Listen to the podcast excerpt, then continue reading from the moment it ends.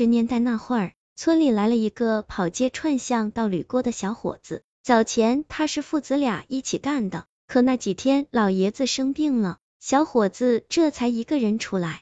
小伙子人长得挺帅，手艺也好。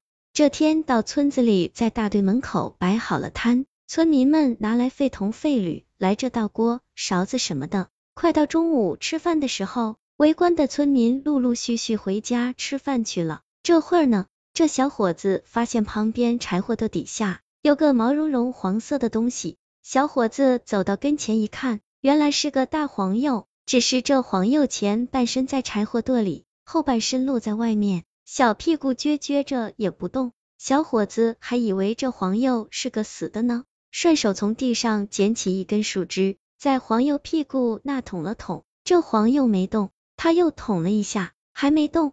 正当他以为这黄鼬已经死了，准备挑出来的时候，谁知棍子刚碰到黄鼬，这黄鼬蹭一下就站起来了。可这黄鼬起来之后也不跑，直立站起来，两只前爪子抱着肩膀，在这看着这小伙子。正在这个时候，大队旁边有户姓张的人家，他家上午倒好了锅，家里做了午饭，想着给这小伙子送点，就让家里的闺女张小凤给送了过来。大老远的，这姑娘就说该吃饭了。我爹让我给你送饭来了。小凤这姑娘在村里基本上说就是村花吧，人样子长得漂亮，一条大辫子都过了腰，村里没结婚的小伙子都惦记着呢。可是小凤姑娘说完话，刚到这小伙子跟前，碗还没递过去，一下子就摔地上了，饭碗也扔了。妹子，你怎么了？小伙子赶紧去扶她，可小伙子。手还没碰着小凤姑娘的时候，他自个就坐起来了，坐起来就开始嚷：“你个臭流氓，看着老实，实际就是个臭流氓，戳我屁股眼，我跟你没完！”这会儿正是吃饭时，离得近的乡亲听到喊声：“哟，那道铝锅的小伙子非礼老张家姑娘了，走，打他去！”就这样，稀里哗啦的来了一大帮子人。本来这小凤姑娘就是村子里的村花。有几个小伙子心里还想：好你个倒铝锅的小凤姑娘，我们这么喜欢，连手都没拉过，你就敢占便宜？揍他！也不听解释，几个人围着倒铝锅的小伙子叮当着顿揍啊！鼻青脸肿的小伙子无缘无故的挨了打，喊着：别打了，别打了，我没捅他屁股。那个小凤姑娘在地上打着滚，就是他，就是他，他捅了我三下。这会儿，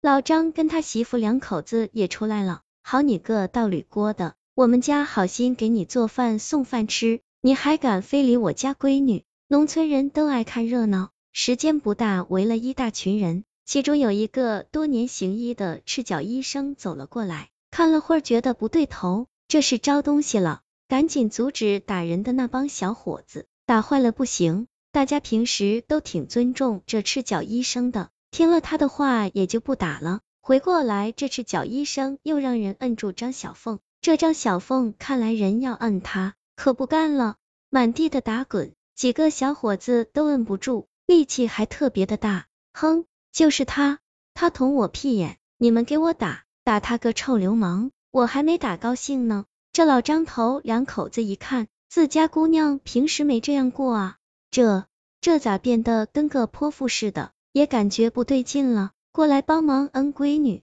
四五个小伙子加上老两口，愣是摁不住。这赤脚医生说：“快找绳子捆了他，还是这招好使，要不然人再多，你到不了跟前也没招。”捆了姑娘之后，赤脚医生就给她摸脉，摸过脉之后，这赤脚医生告诉老两口：“你这闺女是被什么东西给上身了？”赤脚医生又问那道铝锅的到底怎么回事？小伙子如实回答，赤脚医生一听乐了，说：“好你个黄仙啊，神通够大的，在我面前还敢耍威风，要是听我的赶紧走，要不然今儿个你连命都保不住。”这张小凤一听也吵吵开了，你个糟老头子，说话挺牛逼的，你能怎么着我？呵，你个黄皮子，大家按好他，我回加拿针去，时间不大，赤脚医生又回来了。从包里取出一个大针来，照着张小凤的手指头就扎了进去。